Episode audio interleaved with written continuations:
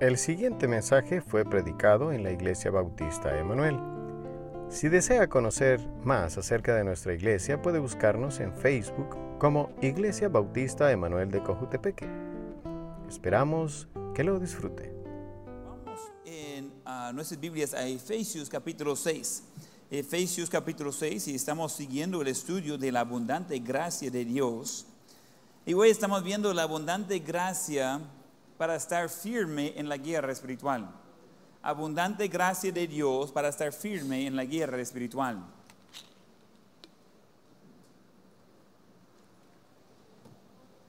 La mayoría no disfrutamos de, de tener conflicto, de pelear, de estar ah, con oposición. Eh, preferimos la vida tranquila.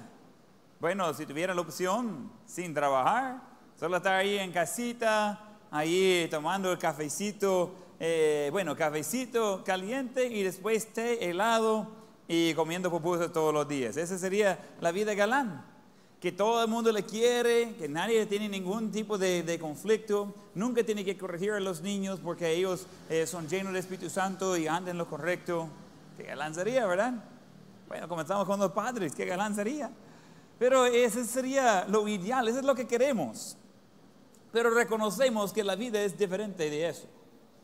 Eh, eh, reconocemos que no es solo de jugar, no es solo de, de- de disfrutar como lo bonito. Hay dificultades con eso. Cada cosa buena tiene su proceso para poder estar así.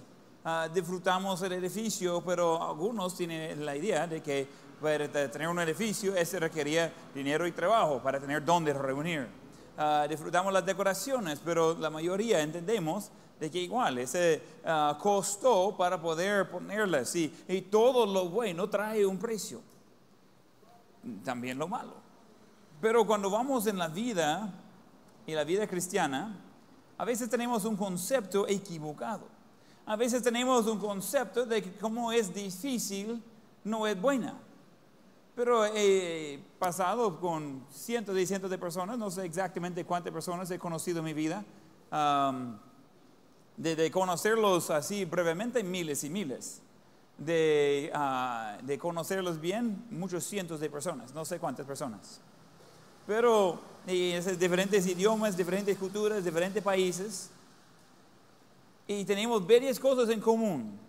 Y una de las cosas que tenemos en común es que necesitamos a Dios. Y tenemos también en común que estamos en una guerra espiritual. Que nadie está buscando eso, es parte de. Si alguien que ande con Cristo, alguien que ande contra Cristo, o tratando de ah, inventar un espacio en medio, todos vamos a encontrar lo mismo. Hay dificultades en la vida. Sí, mire, pastor, eso no es de mucho ánimo. Esa es la realidad. El ánimo viene de que Dios da su abundante gracia para tratar con eso. Pero yo simplemente estoy hablando de la verdad. Ese es el simple hecho de que así es la vida. Entonces nosotros necesitamos reconocer de que estamos en una guerra espiritual.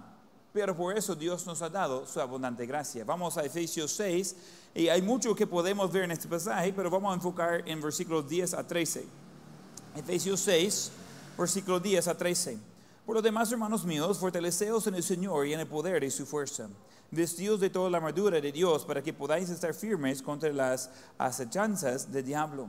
Porque no tenemos lucha contra sangre y carne, sino contra principados, contra potestades, contra los gobernadores de las tinieblas de ese siglo, contra huestes espirituales de maldad en las regiones en las regiones celestes. Por tanto, tomad toda la armadura de Dios para que podáis resistir en el día malo y habiendo acabado todo, estar firmes. Entonces estamos eh, viendo de ese pasaje y solo dije, quiero que revise los versículos 10 a 13 de nuevo y solo voy a mencionar los verbos y lo voy a, mencionar tal como están ah, conjugados en el versículo, pero creo que va a entender algo de los verbos. Revise otra vez de versículo 10 a 13. Ah, tenemos los verbos fortaleceos, vestidos, podáis estar, no, no tenemos, tomad, podáis resistir, habiendo acabado, estar. Eh, eh, lleva la idea de que esos, eh, esos verbos requiere pues trabajo, esfuerzo, preparación. Eh, no es de cualquier cosa. No- nosotros estamos viendo que Dios tiene un plan por nosotros. Por naturaleza somos perezosos. ¿Verdad que sí? ¿Quién prefiere estar ahorita dormida o por lo menos tomando café y pan en, casa? Pues sí, claro. Que, tenemos eso. Eh, bueno, realmente domingo prefiero estar aquí. No, no prefiero estar en ningún otro lado. Los otros días prefiero estar en casa. Entonces, ah, ah, yo, pues si puedo dormir más, ah, qué galán. Yo estoy bien de, de no hacer mayor esfuerzo. Pero simplemente no es así el plan de Dios.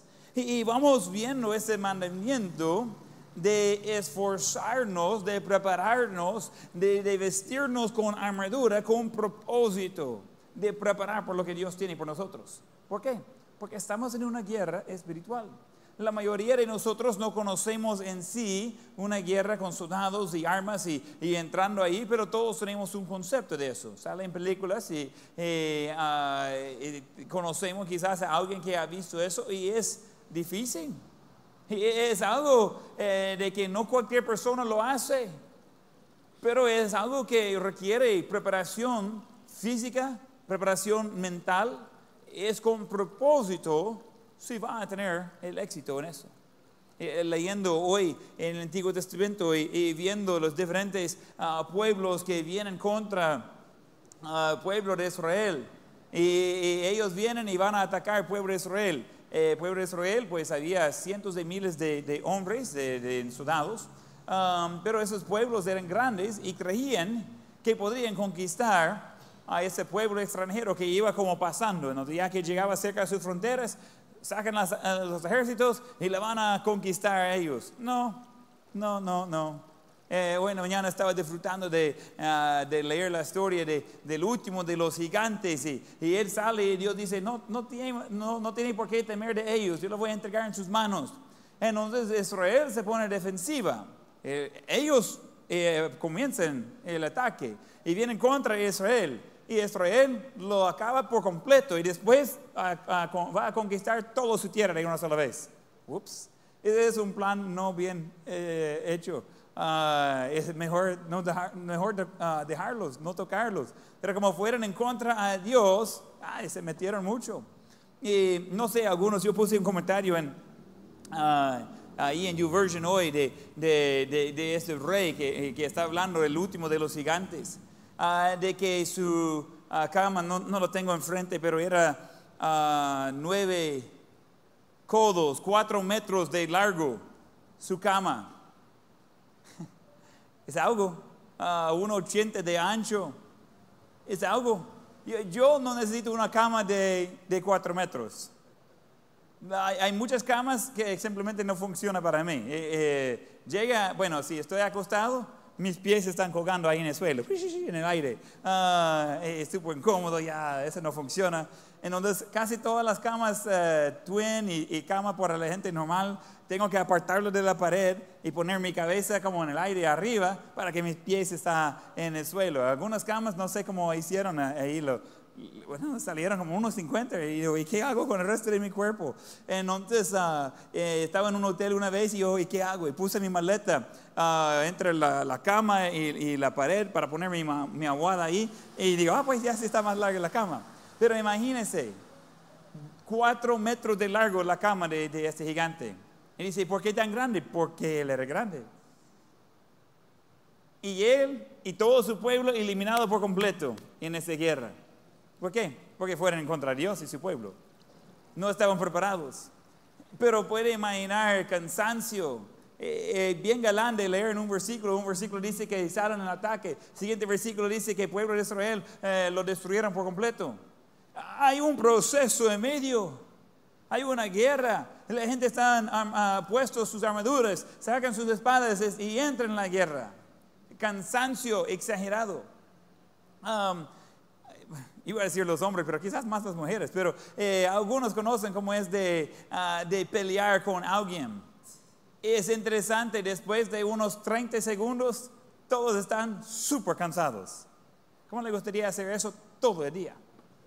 Ah, cuando estaba trabajando en seguridad en, California, ah, un señor ahí de, de, superior mío, eh, él era ya bastante mayor, pero eh, sabía qué estaba haciendo. Tenía muchos años trabajando de seguridad y, era de, de- de policía. Después jubiló de eso, se hizo de, seguridad. Y, ah, y un día eh, estamos viendo a, a dos muchachos un poco retirados y le están dándole con todo, hombres. Y él me dice, espera aquí, no hagas nada. No, hombre, mi trabajo es, y tu trabajo es observar, ya va a ser más fácil eso, espere. Y digo, ¿y qué vamos a hacer? No, hombre, 30 segundos, ponga el reloj. Y, y estamos a los, ¿qué? Los 5, 8 metros y él está viendo el reloj, 30 segundos, 30 segundos. Entonces, es súper tranquilo y le están, pero dándole con todo. Y yo como, son grandes ellos y, y él no, y yo más o menos. Entonces, pero yo pensando que tengo que meter con ellos, ni sé quiénes son. Y él dice, no, no. Y ya llega 20, y él está contando, 27, 28, vamos. Y él va bien tranquilo así, y se acerca, y ellos están, "Ja, ja", y él pone una mano en, la- en el hombro de cada uno. ¿Ya terminaron? Ok, vaya pues, venga conmigo. Y yo, ah, está bueno eso, está inteligente. Ah, mire, ellos eh, ya se cansaron. Pero imagine entrando en, en la batalla por el día completo contra el enemigo real. Eh, Es cosa seria. Y estamos viendo que muchos preferimos no tener ese tipo de, de conflicto, pero tenemos el mandamiento de la Biblia de preparar por una guerra espiritual. En tus notas número uno, va a conocer dificultades reales en la vida cristiana. Va a conocer dificultades reales en la vida cristiana. Dice, no me gusta el conflicto, lo siento mucho. Cristiano o no, va a tener conflicto, va a tener dificultades, va a tener dificultades, eh, tribulaciones, problemas, enfermedades, de todo. Dice, no me gusta eso, lo siento mucho. Pero ese es así es la vida. Dice, ah, quiero evitar todo eso. Ah, no, no lo va a lograr evitar. Dios no nos da una salida para evitar todo eso. Él nos da la gracia para poder ah, seguir creciendo por medio de esas cosas. Vamos a 2 Timoteo 2, versículo 1. 2 Timoteo 2, versículo 1.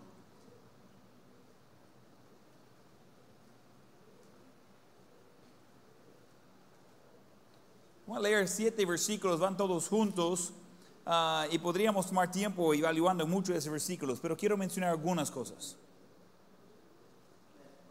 Pablo está escribiendo a Timoteo, esa sería la última carta de Pablo. Timoteo era eh, el que estudió con Pablo, el que aprendió de Pablo. Pablo era el mentor de Timoteo.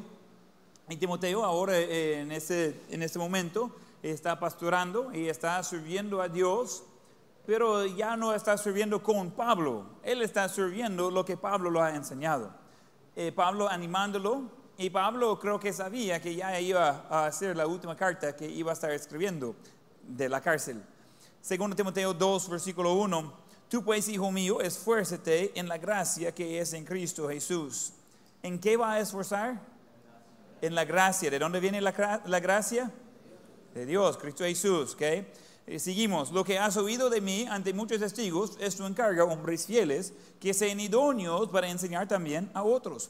Tú pues sufre penalidades como buen soldado de Jesucristo. ¿Quién le gusta sufrir? ¿Voluntarios?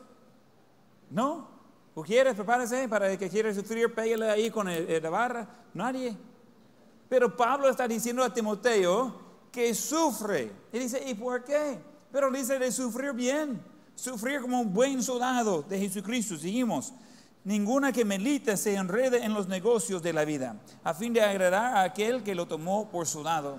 Y también el que lucha como atleta no es coronado, sino lucha legítimamente. El labrador, para participar de los frutos, debe trabajar primero. Considera lo que digo, y el Señor te dé entendimiento en todo. Que vamos a ver los verbos que mencionó Pablo a Timoteo en ese reto, en el último ah, eh, parte de su última carta. Entonces eh, dice ah, los verbos, quiero ver, esfuérzate, has oído, encarga, enseñar, sufre, milita, se enreda, ag- agradar, tomó, eh, lucha, coronado, lucha, participar, trabajar, ah, considera, te dé entendimiento. Eh, estamos viendo de que eh, realmente menciona varias cosas que casi son como malas palabras. Luchar, trabajar, enseñar, todas esas cosas requiere preparación, requiere esfuerzo. No es así de fácil. Y nosotros preferimos pues estar ahí uh, de distancia.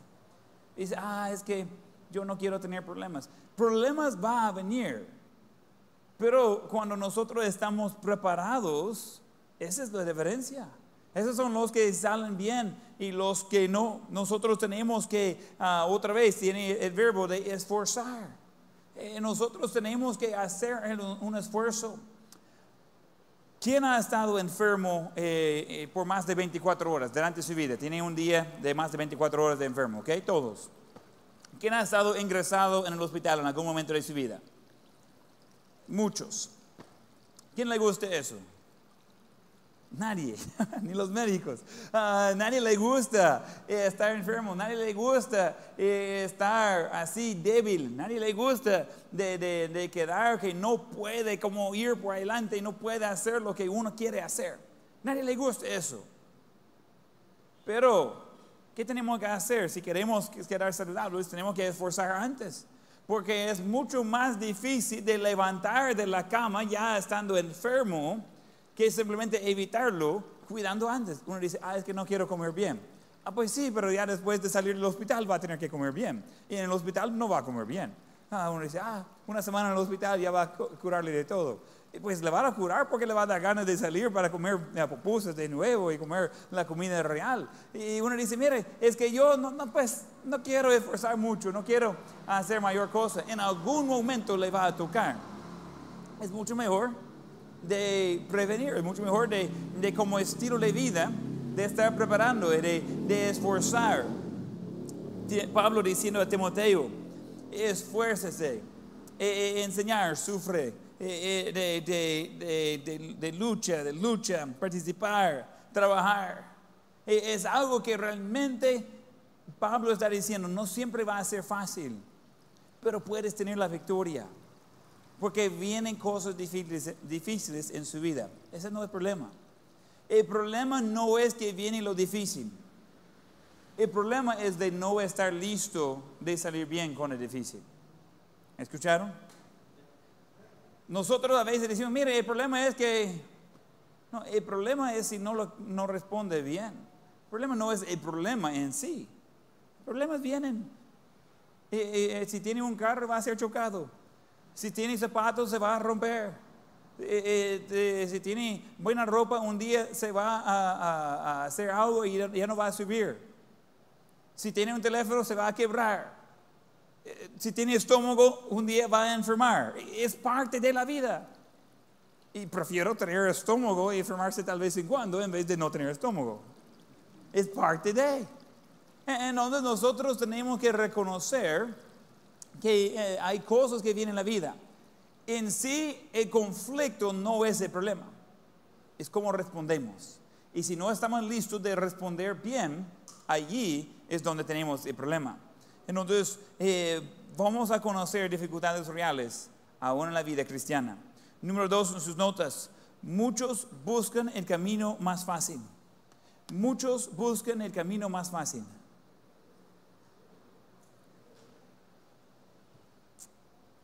Es interesante pensando en eso. Vamos a Hebreos 11, 34. Hay mucho que quiero compartir aquí, pero el tiempo no me va a dejar hacer todo. Pero vamos a ver algunas cosas. Hebreos 11, 34. Ese es el capítulo de la fe. Todo el capítulo está dedicado a mencionar a los de la fe. Hay varias personas famosas que salen ahí. Y en ese pasaje que vamos a ver específicamente, menciona personas pero sin nombre. Ellos tenían nombre pero no mencionan sus nombres. Pero menciona mucho de ellos. Dice Hebreos 11:34, esa es en referencia a cristianos eh, que en ese momento ya estaban fallecidos. Dice, apagaron fuegos impetuosos, evitaron filo de espada, sacaron fuerzas de debilidad, se hicieron fuertes en batallas, pusieron en fuga ejércitos extranjeros las mujeres recibieron sus muertos mediante resurrección. ¿Qué significa eso? Significa que no lo recibieron vivos. Iba a ver su esposo de nuevo después de la resurrección. Iba, eh, su esposo ya estaba muerto, murieron en la- las batallas. Eh, seguimos, más otros fueron atormentados, no aceptando el rescate al fin de obtener mejor resurrección. ¿Qué significa eso? Dice que fueron atormentados, no aceptando el rescate. Literalmente está hablando de mártires, está hablando de torturar a personas y le da la oportunidad de si simplemente va a negar a Jesucristo o a Jesús como el Cristo, en donde ya puede ir libre. Ellos dicen, prefiero servir a Dios. Dicen, esa no es opción. Negar a Jesús o morir. Me muero. Y a veces iba a tardar días, dos, tres, seis, ocho días para acabar la muerte. Iba a buscar las formas más terribles de, de hacerlo sufrir. Y iba a usar mucho el fuego. Eh, probablemente todos conocemos el dolor de, de- de ser quemado con algo. Y iba a tomar eh, eh, tiempo para quemar partes de su cuerpo, eh, de amarrarlos y, ir y poner fuego bajo sus pies. Y después apagar el fuego y dejarlos así. Después las ratas vienen y están las ratas comiendo de las heridas de las personas mientras que están amarrados. ¿Me suena bonito? Puede evitar eso solamente negando a Jesucristo. Le da la opción y regresa y dice, ahora está dispuesto de negar a Jesús como el Cristo. Y dicen que no. Y muchas veces tienen hombres, mujeres, niños juntos. Van a comenzar con los niños para que los padres observen cómo le van torturando y al final matando a sus hijos. Después va la mujer y de último el hombre. Cada quien dando la opción. Niega a Jesús como el Señor y ya puede ser libre. Y de verdad le iba a librar. No. Piénselo. Estando ahí, están encarcelados, de no, de no ser dado comida en ningún momento, ni agua, sabiendo que va a morir si, no- si sigue en lo mismo. Mata a un niño, después niega al Señor, la mata siguiente. Mata al siguiente niño, niega al Señor, el mata siguiente, y así va. Llega la esposa, y sin entrar en detalles, de hacer todo tipo de mal que puede imaginar contra una mujer. Dándole la opción, si niega al Señor, se acaba todo eso, ya no hay ningún problema. Al final muere la esposa y de último el hombre. Son cosas súper difíciles. De eso estás hablando. Dice otra vez He- Hebreos 11, 35, segunda parte, más otros fueron atormentados, no aceptando el rescate. Tenía la opción a fin de obtener mejor resurrección. Otros experimentaron, vituperios y azotes, y además de eso, prisiones y cárceles. Fueron apedreados, acerrados. Literalmente eh, se extiende de manos, de los pies, saca una sierra que usan para árboles y comienzan de ir cruzando a la persona en medio. Y le hacen un espectáculo enfrente de todo el, el pueblo. Le hacen despacio para que no mueran. Puede tardar horas en morir de esta forma. Dice, puesto a prueba, muertos a fila de espada, anduvieron de acá para allá cubiertos de pieles de ovejas y de cabras, pobres, angustiados, maltratados. Hablando de los cristianos, los que simplemente no negaron a Jesús. Y mire lo que dice el siguiente versículo, hablando de ellos, de los cuales el mundo no era digno, errando por los desiertos, por los montes, por las cuevas y por las cavernas de la tierra. Ellos eran tan grandes en los ojos de Dios de que el mundo no era digno de tenerlos ahí. ¿Y qué hicieron? Simplemente no negaron a Jesús. No negaron a su fe. No negaron a, su creencia en la palabra de Dios. Ellos no tenían el Nuevo Testamento para estar leyendo. Ellos no tenían su propia copia del Antiguo Testamento mayormente era lo que podría escuchar porque había muy pocas copias de la palabra de Dios en aquel entonces. y de encontrar un lugar donde todo estaba compilado sería muy difícil en esa etapa de que estaba hablando. Algunas partes tenían mayor parte del Antiguo Testamento compilado, pero no en su propio idioma. I- i- Iba a ser después de ese tiempo que está viendo la Biblia de estar compilada, de estar en un idioma. Eh, primera vez que estaba todo en un solo idioma, era el griego. Y eh, estamos viendo gente que no tenían todo lo que nosotros tenemos del Nuevo Testamento. Ellos no entendían todo del Espíritu Santo. Ellos no ah, quizás sabían todo de Jesús y su muerte y su resurrección. Pero ellos creyeron en el Salvador. Ellos creyeron lo que había predicado. Ellos creyeron en las profecías del Antiguo Testamento. Y ellos dijeron, nosotros no vamos a ir por atrás. Y nosotros hoy en día eh, no sé otra palabra de usar, somos suaves. Quejamos porque no hay ai- aire acondicionado en la iglesia. Y quejamos porque la silla no es la altura correcta, o que está muy dura, muy suave, etcétera, etcétera, etcétera. Quejamos porque uno de los muchos pares de zapatos que usamos no nos queda bien y estamos incómodos. Y la Biblia dice que el mundo no era digno de esas personas. Sufrieron a extremo. Y nosotros sentimos mártires solo por llegar tan temprano en la mañana, las nueve de la mañana para culto. Ah, ah, mire, ¿qué hago? Estando en las Filipinas, eh, voy a ver algunas cosas hoy en la noche, pero tuvimos una conferencia de, ah, con énfasis en misiones. Había 61 países representados ahí, de los aproximadamente 200 que hay en el mundo. La mayoría de esos eran de Asia y toda esa zona del mundo. Ah, esa zona del mundo, de lo que llaman la zona de 1040, incluye 5.4 billones de personas de los 8 billones que hay en el mundo. Obviamente el enfoque de la población se encuentra allá. Hay países difíciles, hay países cerrados. No puedo ni mostrar fotos de los misioneros porque los cultos están en el internet. No puedo mencionar sus nombres. Pero yo pasé tiempo con misioneros en Vietnam, misioneros en Laos, misioneros que están en países que es ilegal tener un culto. Jamás en su vida han visto un culto así la gente ahí. Jamás. No se puede.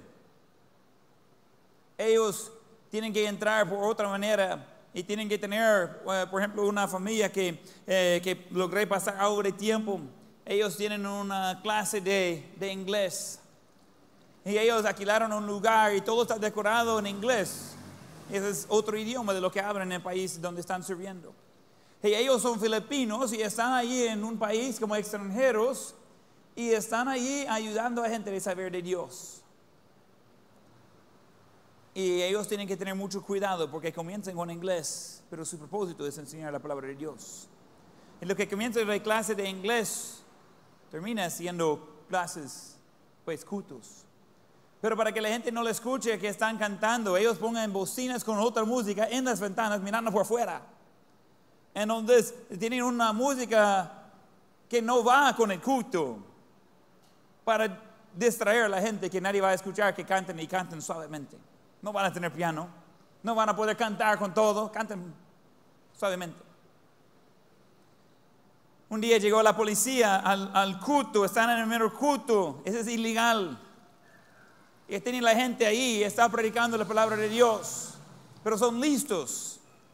Ya dan cuenta que van entrando la policía, eh, todos guardan sus Biblias, sus seminarios, sacan sus ah, libros de inglés y comienzan a cantar Happy birthday to you, happy birthday to you. Sacan el pastel y entra la policía y dice, mire, ahorita estamos celebrando el cumpleaños de fulano y están bienvenidos de partir el pastel con nosotros. Dice, todos los domingos se va celebrando el cumpleaños. Dice, ni hay tantas personas ahí, pero pues, siempre va a ser cumpleaños de alguien. Eh, dice, ah, tenemos meses que nadie tiene cumpleaños, tenemos todas las semanas fiesta de cumpleaños. Porque es parte de su manera de cubrir que están sirviendo a Dios, porque es ilegal. Llega la policía en la noche a su casa, no recuerdo cuántas veces me dijo, era un número alto, 14 o 24 veces que han llegado la policía a su casa en las noches, entre las 12 y 2 de la madrugada. Y se va a poner alrededor de la casa y juntos van a comenzar a pegar en las ventanas, en las, en las paredes, en las puertas, para dar miedo a la gente adentro, que ya no pueden dormir, que quieren traumatizados. Nunca sabe si va a ser su último culto ellos conocen misioneros o conocían misioneros que llegaron a la policía y hicieron desaparecer a la gente. Nunca se escucha de ellos de nuevo. A veces, por los que tienen suerte, los sacan de las camas tal como se encuentran, le echan en las calles, le echan en los carros, le llevan al aeropuerto y le mandan de regreso a su país, dejando su casa abierta para que todo el resto pueda entrar y agarrar de todas sus cosas. Se pierde todo. Solo va con la ropa que tenía puesto en el momento que estaba durmiendo. Ese es por lo mejor. ¿Y qué hacen ellos? Están ahí día tras día, día tras día, hablando de Dios. Dice, tenemos que tener cuidado porque eh, el gobierno le paga a la gente. Si alguien le va contando de que hay un cristiano, se le da pisto. Se le venden como Judas a Jesús. Menos mal que no tenemos eso aquí, por 5 dólares iba a venderme. Pero imagínense, cualquier persona que esté ofendido, cualquier persona que, que, está fingiendo, ellos van a fingir para hacer preguntas y decir, mire, decirme más, decirme más. Solo para que después puedan ir a la policía y decir, mire, tal está predicando de Dios. Dame pisto. Ponga billetes en la mano en el momento y agarre a esas personas. Y, ese es actual. Esa gente ahorita están de regreso en esos países. Hay, varios países, son países cerrados del Evangelio. Yo ni puedo entrar en el país en ningún momento por ser ah, de los Estados Unidos. No puedo encontrar visa porque creen que van a entrar con la palabra de Dios pueden entrar de El Salvador, pueden entrar de Filipinas, algunos otros países. Y son países muy difíciles. Y aquí estamos nosotros. Y estamos quejándose. Porque pues sí, tan difícil la vida. Ah, pues sí, Nieri, ¿cómo está la, cosa de, servir a Dios? Como si fue, fue difícil de servir a Dios. Aquí no es difícil servir a Dios. ¿En qué manera es difícil? Eh, eh, usamos dinero que dice en Dios eh, confiamos. En la bandera habla de Dios. El presidente habla de Dios. Hay iglesias en todo lado. No tenemos miedo de que alguien va a venir y acabar nuestras vidas porque servimos a Dios. Y tenemos miedo. Tenemos pena. Es que tanto que me cuesta de poder invitar a alguien a venir a la iglesia y conocer a Dios. ¿Really? ¿Tan difícil que sea eso? Países que no tienen ningún tratado en su idioma, ninguno. Porque ese con entregar un tratado es ilegal. No se puede. Solo es por palabra. Más fácil de negar. Y aquí estamos nosotros. E, es que todos queremos que el camino sea más fácil. Dios no está buscando la gente que quieren el camino fácil. Dios está buscando gente que dice, ok, Dios, yo te obedezco, no importa qué pasa. ¿Quién ha escuchado del misionero David Livingstone en África? ¿Alguno ha escuchado de él? Necesita leer de él. Hay mucho de que podría encontrar de él. David Livingstone fue en un tiempo que no había, eh, básicamente él comenzó el movimiento de misioneros en África. África es un, país eh, difícil, de, muchos elementos eh, de naturaleza, desierto y jungla, y, hay de todo. Y es enorme. Y él comenzó de entrar en África con el Evangelio. Biblia en una mano, machete en el otro, y literalmente abriendo camino en el bosque y estaba comunicando eh, con alguna, alguna junta ahí en, en, Inglaterra Y le mandaron una carta a David Livingstone y él llegó a un momento de civilización y recibió la carta. Y dijeron, mire, señor Livingstone, decirnos cómo está la calle para que podamos mandar gente a ayudarle. Y David Livingstone respondió, si necesitan calle para venir aquí, mejor que no vengan. Nosotros estamos esperando que todo sea ya hecho por nosotros. Queremos que la calle sea pavimentada y ancha. Eh, queremos que todo sea de lujo. Y estamos más preocupados por los detalles de la vida que por las almas que va a ir por la eternidad.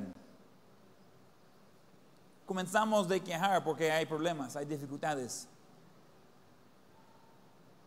Y no tenemos ninguna idea cómo pasa en la mayoría del mundo todos los días. Nada, cero. Y nosotros quejamos por eso, otra aquella cosa.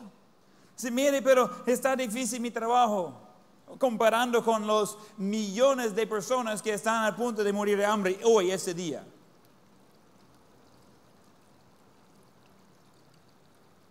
Mire, eh, es que eh, tengo problemas con mis padres. Ok, podría comparar con los millones de huérfanos que no conocen a sus padres. Porque muchos de esas personas que yo conocí eh, vieron a sus padres de ser matados en frente de ellos.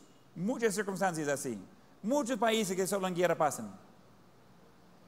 Un amigo que tengo en, en la frontera de India, Miramar, tienen 50 niños en su casa, huérfanos. La mayoría de ellos se hicieron huérfanos cuando entraron diferentes bandas de, criminales y llegan a las calles y comienzan a matar a la gente así que se encuentran allá. Y de repente ya tienen dos, tres niños sin padres. Y él lo va recibiendo en su casa. Dice, ¿qué va a hacer con 50 niños? ¿Amarlos? tratar de educarlos y esperar que ellos puedan salir por adelante, crecer en las cosas de Dios. Es que mire, yo tengo problemas con mi cónyuge. Muchos de esos países que estaba conociendo a misioneros, ellos dicen, mire, es difícil cuando va entrando en una casa, va a ganar a alguien a Cristo y después se presenta algunas cosas difíciles de saber qué hacer como cristiano. Porque va a ganar la esposa a Cristo por decir algo. Y después viene el esposo. Y después vienen las otras esposas. ¿Y ahora qué?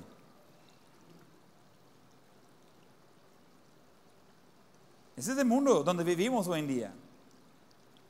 ¿Qué va a hacer usted cuando gana una familia a Cristo y da cuenta que es un hombre con cinco esposas y cada uno con sus hijos? ¿Cuántas familias tiene? ¿Uno o cinco?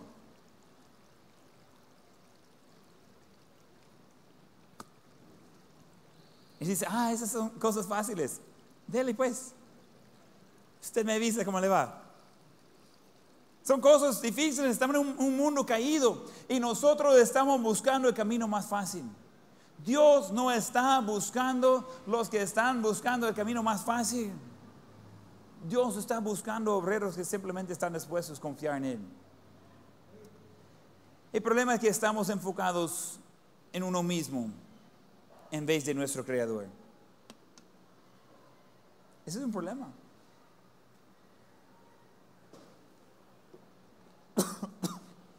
Todo se trata con lo que yo pienso, lo que yo siento, los problemas que yo tengo. Mientras que hay billones de personas que están esperando escuchar de Dios y no hay quien está dispuesto a hacerlo. Nosotros estamos tan preocupados por los detalles de la vida que ni recordamos todo lo que Dios quiere hacer con nosotros. Estamos rápidos de quejarse, hay mucho calor, mucho frío, mucha agua, mucha sequía. Hay todo, hay queja. Mientras gente muere y pasan de esa vida temporal a la eternidad y muchos de ellos sin Cristo. Mientras que nosotros estamos quejándose porque alguien no nos dio la mano en la iglesia. ¿En serio? ¿Qué pasó con el corazón para las multitudes? ¿Qué pasó de, tener compasión por la gente que están eh, muriendo sin un Salvador? en la ciudad de Manila, en Manila, de las Filipinas, donde teníamos la conferencia, hay cientos de iglesias en esa ciudad. Ah, dice, ah, demasiado. Hay 15 millones de personas en una ciudad, en esa ciudad. Comparando con El Salvador, alrededor de 6 o 7 millones de personas en todo el país. ¿Cree que hay espacio para más iglesias en El Salvador? Si no, enciende las noticias a ver si todavía hay gente haciendo lo malo. Si todavía encuentra gente haciendo lo malo, tenemos más trabajo que hacer como iglesia. Pregunté a una iglesia, una iglesia y dijo, mire pastor, ¿cuántas personas tienen entre 5 minutos caminando de su iglesia? Que es lo mismo, en carro o caminando.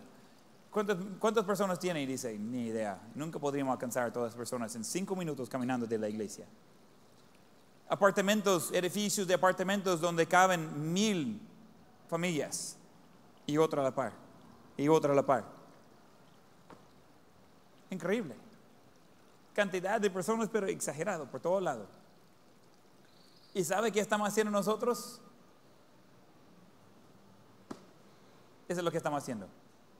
Es que yo siento, es que yo estoy cansado, es que yo estoy preocupado, es que no me da todos los días de vacación que yo necesito, es que se tardó el culto, hay una hora para terminar.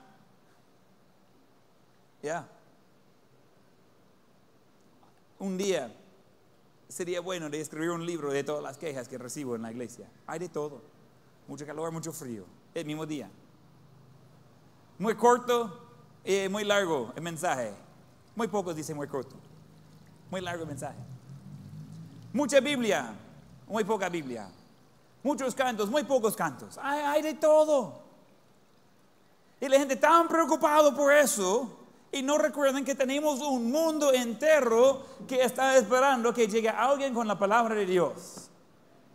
Y el diablo, el diablo ha hecho muy buen trabajo en distraer a los cristianos.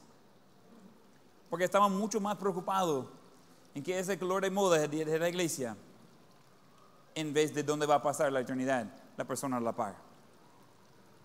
Y en la ciudad a la par. Y en el país a la par.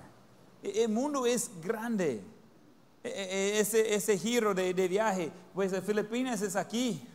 Es un buen, buen distancia entre El Salvador ahí. Eh, de, de, ida yo venía de ese lado y de regreso fui del otro lado. Entonces di la vuelta al mundo, el avión hizo mayor parte del trabajo, pero es larguísimo el viaje. 40 eh, horas de, de, ida, 40 de regreso. Está buenísimo eso. Algunos dicen, ah, qué galán viajar. Dele pues, disfrútelo. Me avisa cómo le va. Eh, es cansado. Yo prefiero dormir en cama, mi cama. Pero hice eso porque quería ver a esas personas, quería ser parte de esa conferencia. Eh, quería poder compartir con algunos de esos pastores acerca de la importancia del discipulado. Eso es lo que yo hice. Pero nosotros estamos tan preocupados por nuestras comunidades, por nuestros lujos, por nuestras preferencias, de que ya se perdimos.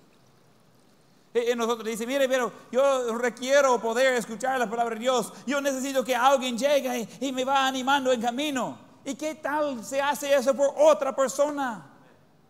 ¿Cuándo va a dejar de ser el cristiano bebé y comenzar a ser el cristiano maduro que está alcanzando a otros? Mire, pastor, solo tengo 25 años de ser salvo, yo soy bebé todavía. De verdad, tan joven así. Pero, ¿qué tal en la iglesia en Hechos? Ellos tenían unas semanas de haber sido perdonados, de haber recibido a Cristo y están dispuestos de ser la lista que sale en Hebreos 11 de los mártires que están dispuestos a morir en vez de negar la fe. Ellos no podrían citarle la Biblia, no lo tenía a la mano, pero ellos sabían que Dios le amaba y que ellos podrían ser fieles a Él. Nosotros no tenemos excusa de no servir a Dios. Y dice uno, ¿qué son los beneficios? Increíble. Estamos buscando ver qué es lo que Dios va a hacer por nosotros. Yo creo que ya hizo suficiente mandando a su Hijo de morir en nuestro lugar, de ofrecernos la vida eterna, de ofrecernos perdón de nuestros pecados. ¿Qué más quiere? No hay un precio más alto. Y nosotros buscando paquete de beneficios si servimos a Dios. Ah, no, hombre, pero si yo sirvo a Dios, ¿qué va a hacer Él por mí? ¿En serio? ¿Qué, qué- qué- le hace falta? Eh, ¿Qué parte de su vida no está completa?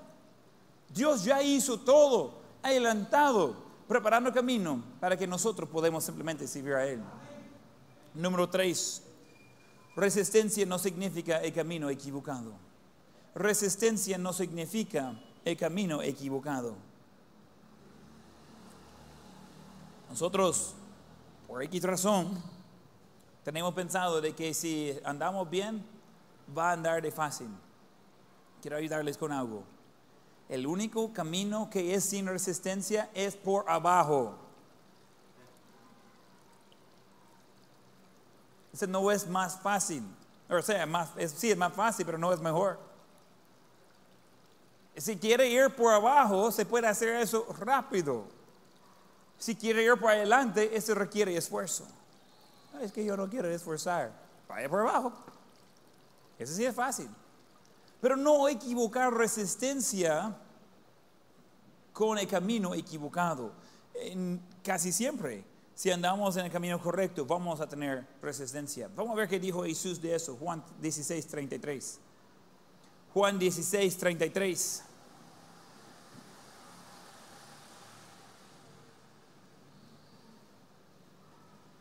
Juan 16, 33.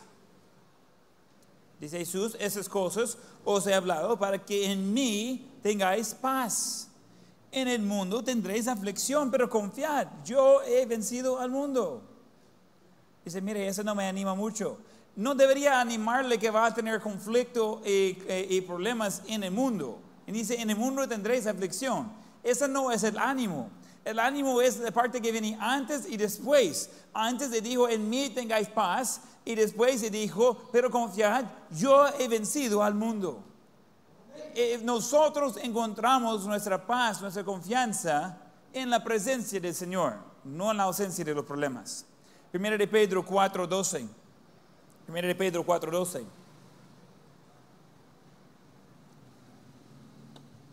Pedro va a ser uno de los apóstoles que va a morir de mártir. Si quiere leer esas historias, el libro se llama El libro de mártires por John Fox, está en español. Y puede ir leyendo las historias de eh, los discípulos y otras personas eh, que, que murieron por su fe y de la forma que murieron. Pedro sabía un poco de dificultades. Obviamente estaba vivo todavía, pero él sabía por dónde iba la cosa. Primero de Pedro 4:12 dice, amados, no os sorprendéis del fuego de prueba que os ha sobrevenido, como si alguna cosa extraña os aconteciese, sino gozaos por cuanto sois participantes de los padecimientos de Cristo, para que también en la revelación de su gloria os gocéis con gran alegría. Si sois vituperados por el nombre de Cristo, sois bienaventurados, porque el glorioso Espíritu de Dios reposa sobre vosotros. Ciertamente de parte de ellos Él es blasfemado, pero por vosotros es glorificado. Y dice de no so- ser sorprendido cuando las cosas van a ser difíciles. Y dice, ah, pero prefiero evitar eso. No se puede. Mejor prepararse bien. Me- Mejor estar listo por lo que Dios quiere que, que hagamos. La resistencia no significa el malo equivocado. Tantas cosas en la vida hoy que trata de solucionar con medicamento o con algún tipo de, de adicción. Y mucho de eso viene por problemas, viene por eh, frustraciones, viene porque no está de acuerdo con las circunstancias. Le ayudo con algo. Eh, no debería eh, equivocarse pensando que solo porque está difícil el camino, que significa que ese camino equivocado. Está bien si sea difícil el camino. Dios está preparándonos por eso. Y Dios promete de ir con nosotros en eso. No vaya molestando con Dios porque está difícil la cosa. Él es exactamente lo que necesita para poder salir bien y por adelante. No, no, no debemos eh, pensar, miren, está difícil la cosa, no es voluntad de Dios. Al contrario, probablemente que sí. Eh, Está llevando buen rumbo. En sus notas número 4, Dios da gracia en abundancia para estar firme. Dios da gracia en abundancia para estar firme. Primera de Pedro 5, 8, está ahí cerca. Primera de Pedro 5. Y versículo 8, sed sobrios y velad, porque vuestro adversario diablo, como león rugiente, anda alrededor buscando a quien devorar. Otra vez dice, ah, eso no es de ánimo. Mire lo que dice, al cual resistid firmes en la fe, sabiendo que los mismos padecimientos se van cumpliendo en vuestros hermanos en todo el mundo. No está solo en eso. Hay, consuelo en dar que no somos los únicos con problemas. Pero mire cómo va terminando eh, la, la exhortación ahí, versículo 10 mas de Dios de toda gracia, que nos llamó a su gloria eterna en Jesucristo, después que hayáis padecido un poco de tiempo, Él mismo os perfecciona, afirma, fortalezca y establezca. A Él sea la gloria, el imperio por los siglos de los siglos. Amén. Qué bendición.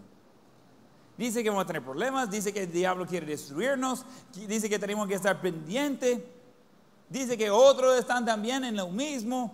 Pero el Dios de toda gracia, Él está pendiente. Él quiere ayudarnos. Él va a darnos todo lo que necesitamos. No seas desanimado por el hecho que va a haber problemas. Debería estar animado reconociendo que Dios da gracia en esos problemas. Una nota, no puede conocer la gracia perfecta de Dios si no está permitido de meter en las dificultades es en ese tiempo que vamos a conocer la gracia de Dios. Gracia que viene de Dios, gracia que obra en nosotros, gracia que va hacia otros. Dios tiene un plan enorme. Y de último, Dios ofrece su gracia a cualquier persona. Uno dice, mire, pero yo no sé cómo hacer. No tiene que hacer nada. Dios ya hizo todo.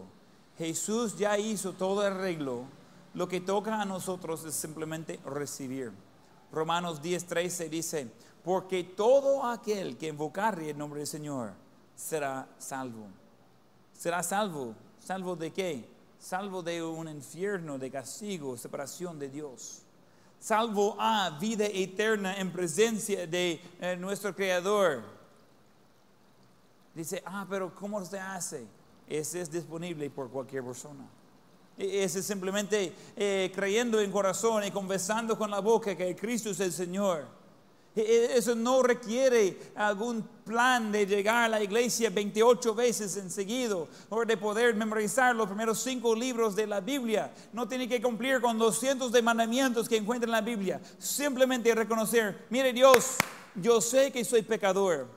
Yo sé que soy incapaz de ir al cielo, pero quiero ser perdonado perdonarme de mis pecados, quiero ser su hijo. Dios le perdona, le salva y es una vez y para siempre. No puede ir por atrás, no hay forma de perder eso más adelante. Es decir, metiendo de ser parte de la gracia que Dios está ofreciendo a todos.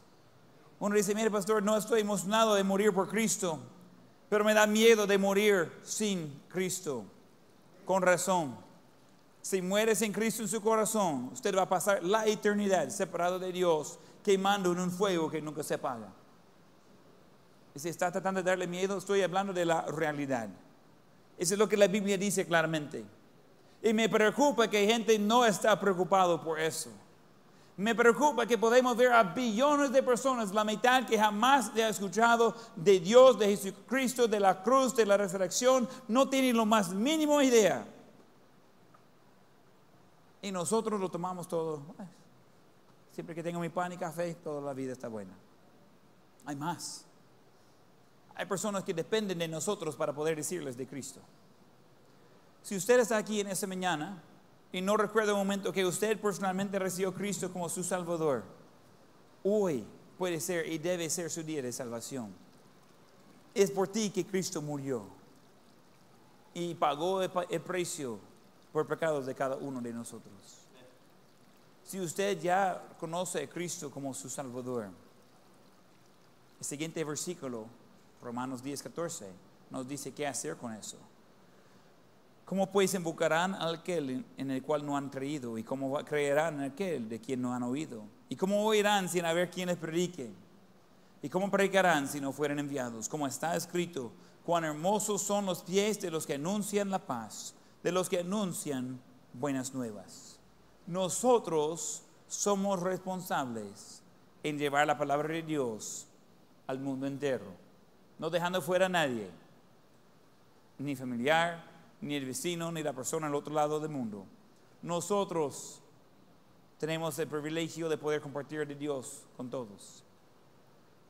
Pero la pregunta es, ¿qué está haciendo? Si usted está aquí en esta mañana y no conoce a Cristo como su Salvador, hoy puede y debe ser su día de salvación. Pongamos de pie todos con ojos cerrados y rostros encantados.